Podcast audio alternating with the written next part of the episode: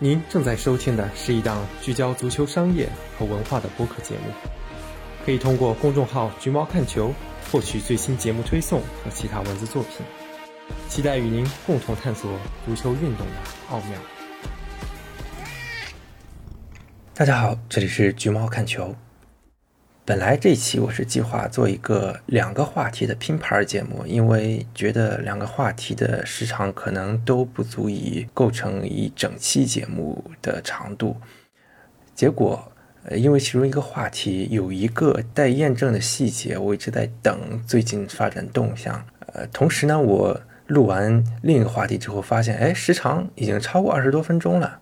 要么我索性就先把其中一个话题作为单独一期节目放出来得了，因为之前嗯做节目一般都是在半个小时的时长以上，这次呢我也想放出来给大家看一下，说如果只做二十多分钟的一个节目，大家觉得听完之后够不够？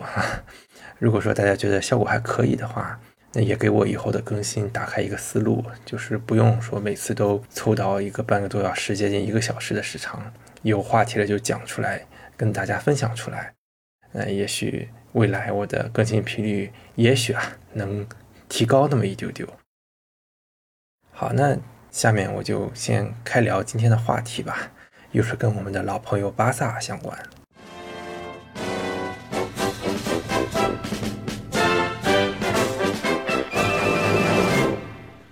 前段时间也是写了一篇关于巴萨上赛季财报的文章，重点介绍了拉波尔塔是如何给2021财年的财务数据洗了个大澡，人工制造了两个多亿的亏损，也是给自己未来盈利铺平了道路。细节呢，大家去看文章会比较直观，比较容易搞明白这个事儿，我在这儿就不赘述了。那就有很多朋友在讨论，说我是不是对拉波尔塔太有敌意了？怎么说呢？我不是针对拉波尔塔，我是对所有不务实际经营的管理者都有敌意。要论敌意的话，咱们长期的听友应该知道，我以前批评巴托梅乌的时候，那力度肯定是更狠的。我也跟一些资深的巴萨球迷聊拉波尔塔，就怎么说呢？你说他这小半年的确没做什么很不好的事儿。但是也确实没做什么很好的事儿，有一种无功无过的感觉。你说他没留住梅西，他可以说这是前任挖的坑太深了，我填不动。你说他冗员清理的不顺利，他还可以说这是前任挖的坑太深了，我填不动。你说他没钱引援提高竞争力，那他他会说啥我就不重复了。但是问题是，拉波尔塔当选为主席的时候是背着极高的期望的，他是披着救世主的外衣当选的。梅西也是带着儿子亲自给他投票，就是因为相信拉波尔塔会留住他的这个承诺。那结果拉波尔塔干了啥呢？在没有任何事先交流的情况下，对媒体宣布我不续约梅西了，而让梅西来了一个措手不及。得亏人家自身实力硬，还是找到了一个很好的下家。但如果不是梅西，你这不就是妥妥把人给坑了吗？他做成的几件事儿，比如说再融资，那其实实际上就算换其他主席来做，啊，比如换成当时的竞争对手丰特，那高盛也还是会为巴萨贷款周转的，因为加泰罗尼亚图腾的这个地位摆在这儿，然后拒绝 CVC 的投资，拒绝留住梅西最后的机会。那这个选择也是很容易做出的，你不能拿未来几十年的收益来赌梅西，那然后几乎是倒贴着送走格列兹曼，然后请来哈维这个比较菜鸟的教练来执掌巴萨。那这些操作，我觉得换成丰特，而且人丰特跟哈维的关系更好，当时竞选的时候一个标榜的就是跟哈维关系好，对吧？换成其他人都能做，所以这些事儿就是不温不火吧。那么在这种。无功无过、不温不火的情况下，你再去搞一些政治意味很浓的小动作，这就会让我很反感。那说的就是财务报表洗大澡这件事儿。呃，这件事儿政治说呢，是因为巴萨章程里面规定了，呃，连续两个赛季亏损的话，那现任的董事会就得辞职。拉波尔塔是上赛季上任的，那上赛季是铁定是亏的，而且亏的很多。本赛季正常做账的话，也盈利不了。那就这么走人的话，就挺冤的，挺不公平。所以拉波尔塔需要洗个大澡，那这样拉波尔塔才能继续他伟大的父亲事业。听起来是不是很合乎情理？Too young, too simple 了。就前面我说了，巴萨的规定是怎么样的，那地球人听完都会替拉波尔塔团队喊冤，对吧？后半赛季上任，那凭啥就背上赛季整个赛季的锅呢？这是非常不合理的规定。因此，拉波尔塔团队在会员代表大会上提议将俱乐部章程的这一项规定冻结，就是哪怕本赛季也亏损，他们也不用下课了。当然，最后这个提议也过了，那肯定是会过的嘛。既然如此不合理，那么问题来了：要么你去年不洗大澡，然后申请冻结这条规定，这样两年都亏损也不用下课；要么你去年洗了大澡，今年在努力做盈利，那也用不着申请冻结这条规定了。你是既冻结了这条规定，又在去年洗了大澡。等于今年是到最后完全没有任何财务的 KPI 的压力了，那团队干活的动力在哪呢？好处全让你给占了，制约你的一条都没有，那这活好像我上我也行啊。所以从这个行为背后，你能够看到一股浓浓的利己主义者的味道。就拉波尔塔把很多精力都用在了如何把巴托梅乌再往下踹一脚上面，还准备起诉他们。那么试问，他真的有努力在为扭转巴萨的局面付出足够多的精力吗？当然，也许拉波尔塔任期结束的时候还真就干得不错。毕竟拉玛西亚有着全世界最好的零二到零五年龄段的孩子，只要他不瞎折腾，竞技端回来不是什么很难的事儿。大家以后也大可以来打脸，说你当时还批判人家对吧？我也不怕打脸。因为我也理解很多政客，他就是一边做着一些令人不齿的事儿，另一头呢却变办成了大事儿。但我只能说，我不太喜欢这个类型、这个风格的人，可能是有很个人的喜好、很个人的色彩在这里。大家听完之后可以自行去做一个是非的判断。下面要讲的是另一个让我皱眉头的事儿，那就是诺坎普的翻新计划，就是所谓的 S 八巴萨的工程。Barca believes in dreams. And the Aspire Barca project is about to become a reality. A project that transforms and integrates the facilities of the club, of which the Johan Cruyff Stadium, located in the Juan Gampas training facilities, is the first piece. 可能很多朋友都听说了，在这次巴萨会员代表大会上，通过了拉波尔塔团队提出的十五亿的基建工程。啊，我去下了这个 S 八巴萨项目的简介，只能用无耻来形容里面的话术啊。呃，里面说我们这个项目一分钱也不借，也不会抵押俱乐部的任何资产，资金的来源是项目产生的增量收入。哎，我就纳闷了，巴萨这是造了时光机吗？能把未来竣工后产生的收入先拿过来造球场，那真相是什么呢？真相并不是没有借钱，非但不是没借钱，而且是百分之百的借钱，然后也不是没抵押任何资产，而是抵押了未来的增量的收益权。我很佩服拉巴尔塔团队的这个春秋笔法，这要真搁一个金融盲在这儿，可能真就信了他的规划了。我最开始对这个工程反感的原因是，巴萨现在的资产负债率已经超过百分之百了，负债总额快到了十五个亿了，净资产是负四个多亿，这个数字不可怕吗？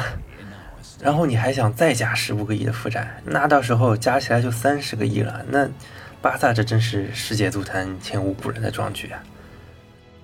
你可以说这个融资是非常长期的，一共三十五年，建设期五年，还款期三十年，平摊下来每年也没多少嘛。那我跟大家算个账，十五亿借款，分摊三十年，一年也得至少还五千万的本金，这还没算按揭的利息。以后巴萨每年除了自己买人啊、发工资啊，还得留至少五千万加来还钱。当然，你也可以说我没有发展的眼光。人家管理层号称将来每年收入增加两个亿大底，那未来还这个利息不成问题啊？我想从两个方面来说，因为我自己主业是做投资风控的。什么叫风控？前台眼睛里全是收益的时候，我们得记挂着可能出现的风险啊！三十个亿的负债啊，万一万一事情不如预期，万一万一再来个疫情这样的黑天鹅事件，巴托梅乌当年挥霍资金的时候，肯定不会想到未来，咣当来个新冠疫情，把自己的底库全都给输光了。那这就是风控存在的意义。你这么搞，就是完全无视潜在的风险。我不知道巴萨内部的风控部门是怎么看的，或者他们压根就没有这个部门。那第二个方面，我就假设管理层吹的牛都是真的，未来每年增加两亿的收入。当你多了收入的时候，你想的第一件事是什么？那肯定是花钱买人啊，给高工给高工资挖人啊。足球俱乐部第一要务永远是要好的成绩，尤其是会员制俱乐部。为了博取会员欢心，满脑子都是买巨星，买着买着发现两亿花完了，这就是巴萨一直以来在做的事儿。别觉得可笑，你别觉得他们真的会预留好还本付息的钱。为什么拉波尔塔说巴萨已经技术性破产了？因为过去两年，巴萨已经构成了对债主们的实质性违约了。之所以没破产，是因为有整个加泰地区的背书。那句话叫什么？Too big to fall，大而不倒。但即便巴萨不会破产，可这日子过得有意思吗？梅西都留不住了，成绩一片稀烂，都成笑话了。这还没吸取完教训呢。这是我对这个计划的第一印象。然后我们再来看看这计划的里子是什么样的。截至目前啊，最大的规模的球场基建项目是热刺的新球场，花了十亿英镑多点儿。但人家这个是连拆迁带从零开始建好球场的一个价格。皇马翻新伯纳乌的预算也就五个多亿。那大家也都看到未来效果是多么华丽啊！又能自动换草皮，又能举办篮球、网球比赛、演唱会，可可完全可以当体育馆用。那最近巴萨的后舌《每日体育报》又来拆台皇马，说实际上最后会花八个亿。可即便这八个亿属实，如果最后真的能实现这个效果的话，我觉得也算是值的。其实巴托梅乌早在几年之前就提出过诺坎普翻新的方案，他的计划是预算六个亿，其中两个亿是自有资金，两个亿是银行贷款。两个亿是未来冠名权出售的钱，呃，看起来还算比较务实，杠杆率也没那么高，不到百分之百。拆开来的话，中间四点二亿是翻新诺坎普球场的，九千万是翻新体育馆的，四千万是做停车场啥的那些配套，三千万做巴萨空间，两千万做一些周边的常规配套。哎，发现这钱里面干的事还挺多的。然后拉波尔塔这个方案说不行，呃，当初的规划都过时了，咱们得跟潮流。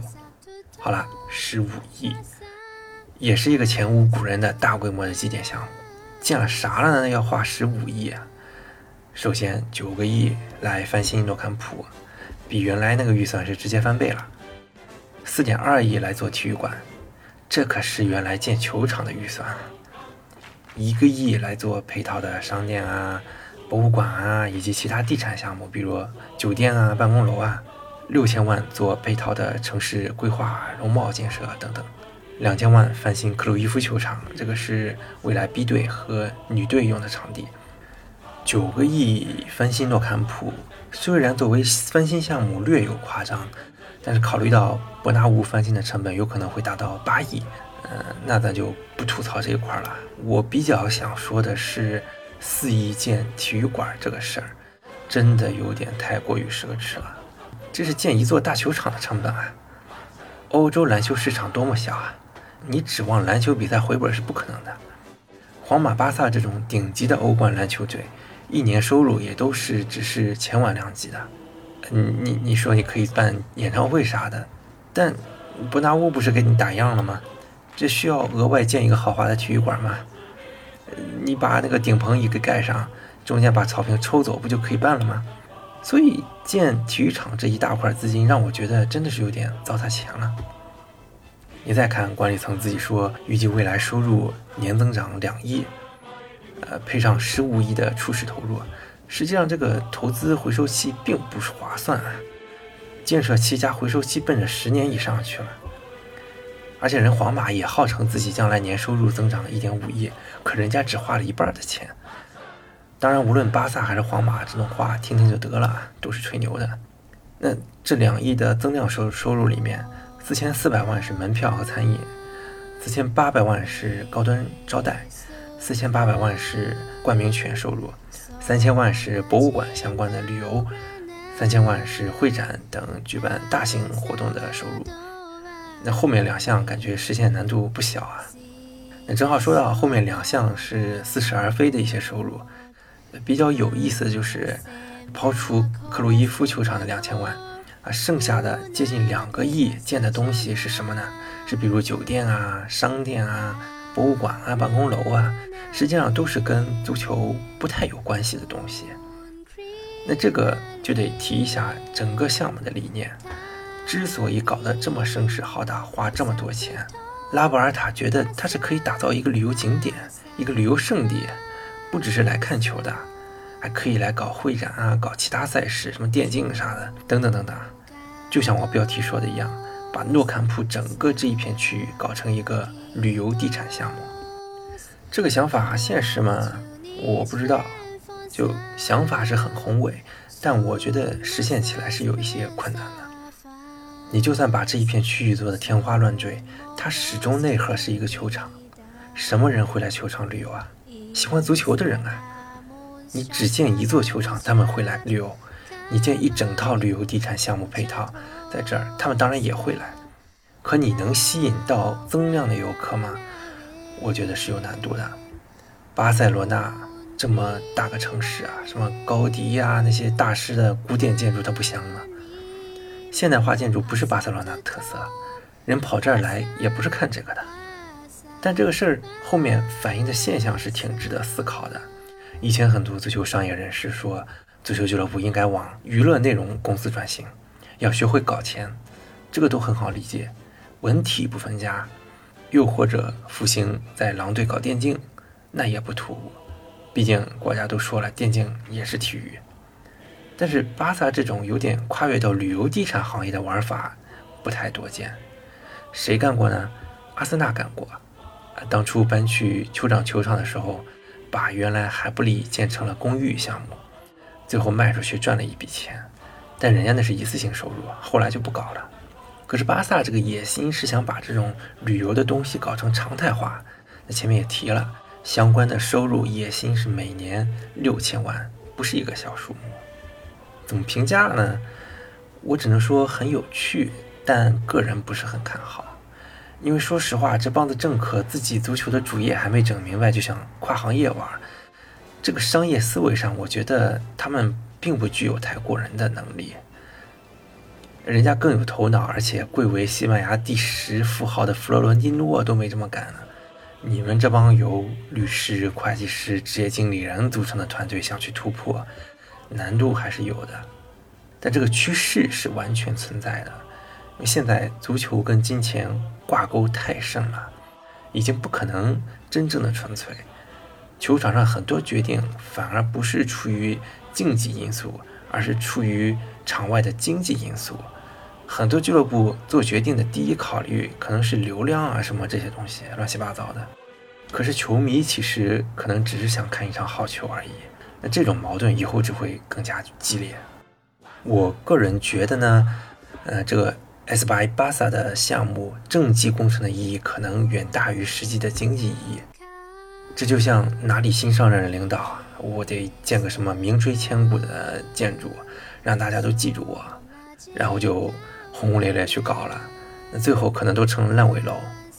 我们得知道，等到四五年后球场开始产生收入了，那时候主席是谁都不知道了，更不用提对现在的巴萨有什么帮助了。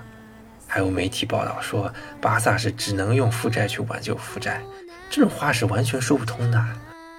巴萨现在最需要的是什么？最需要的不是愿景啊，是怎么尽快的把原来的坑填上，怎么处理好冗员，怎么挖掘年轻人，怎么尽快恢复购买力、恢复竞争力，这才是最实际的东西。可是你做到了吗？你做了些啥呢？当然，我不是怪拉波尔塔这个人，呃，就像我批评巴托梅乌的时候，也不是把屎盆子都扣给他，他就是会员制俱乐部的一个弊端，或者政治不正确的讲，是一种民主的弊端。那翻开西班牙足球史啊，以前各队全是会员制的时候，主席急功近利、大干快进，最后遭雷劈的数不胜数。这个制度注定了上任的主席他就没办法有远见，只能去为了留任去讨好球迷。说句不好听的，球迷又懂个啥呢？大部分球迷都是工人阶级，素质说不好听的，但都是很差的呀。你只图着让选民高兴，去做一个个实际上是在伤害俱乐部长远利益的事儿，你能说这个机制运行的很好吗？我总是说，皇马球迷应该庆幸。自己的老板是一个真正的成功人士，而且在足坛交足了学费，是一个有足够权威的、能够一直连任的主席，那就避免了主席更迭的时候为了争取选票而做很多不顾长远利益的事儿。可是弗洛伦蒂诺年纪也不小了，等到有一天他退了，皇马以后也会面临一样的问题。我经常歌颂会员制，不是说我觉得会员制就是完美的，我没这么天真。我歌颂是因为会员的无私奉献精神让我感动，以及这种机制，他把球迷的情感所有的这种状况和实际俱乐部的所有权统一了，逻辑上很顺畅。但美好的东西实施起来的时候，还是需要有更多的智慧才能运转良好。正好这里又有个例子啊，其实巴萨这次会员代表大会举办了两节。第一节是十月十八号的时候，但是当时议题太多，讨论太热烈，结果到了下午，巴萨都要打瓦伦西亚的比赛都要开始了，呃，剩下那一半议题就延迟到了二十三号。那十八号的会议有多少人参加呢？邀请了四千四百个人，来了七百六十个人，不到五分之一。有人可能要问了，会员大会怎么才来这么点人啊？可能是没注意我前面说的这个名称，这个叫会员代表大会，来参会进行决策的是代表。四千四百人里面，有的是德高望重的领袖，有的是抽签抽出来的。毕竟十万多的会员不可能随随便便就全召集过来，对吧？那第一次会议里面，实际上很多核心的重大的问题是没有来得及得出结论的，比如修改俱乐部章程，就是冻结盈利指标的那个议案。比如球场翻新计划，当时是只通过了一些不痛不痒的议案，比如通过了新的财年预算等等。当时就有人现场提出不满，你说十五亿那么大的项目，怎么通过四千四百名代表，而且代表里面只来了不到五分之一的人就来做决定呢？应该举行全员大会来投票啊！结果呢，到了二十三号，真正对这些事项进行表决的时候，来了多少人呢？才四百多个。还不如第一次呢，我真是不知道该说什么好了。那同期举行的比尔巴鄂竞技的会员代表大会，人家邀请了一千二百人，来了九百多，到位率很高了。会上还把年度预算给否了。你巴萨就算可能地区之间疫情的制约可能不同，但第二次会议比第一次人还少，真的是没有任何借口了吧？所以说会员制挺美好的一个东西啊。既然有机会行使权利，那咱最好就珍惜啊！很多人还没这种机会呢。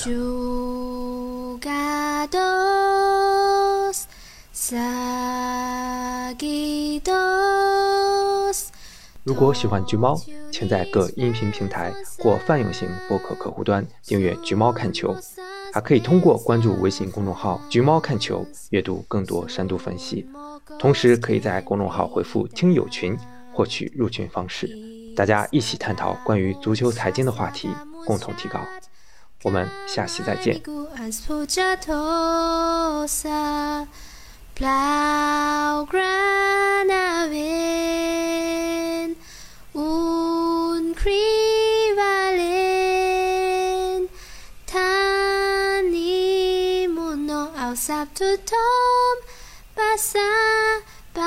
pasa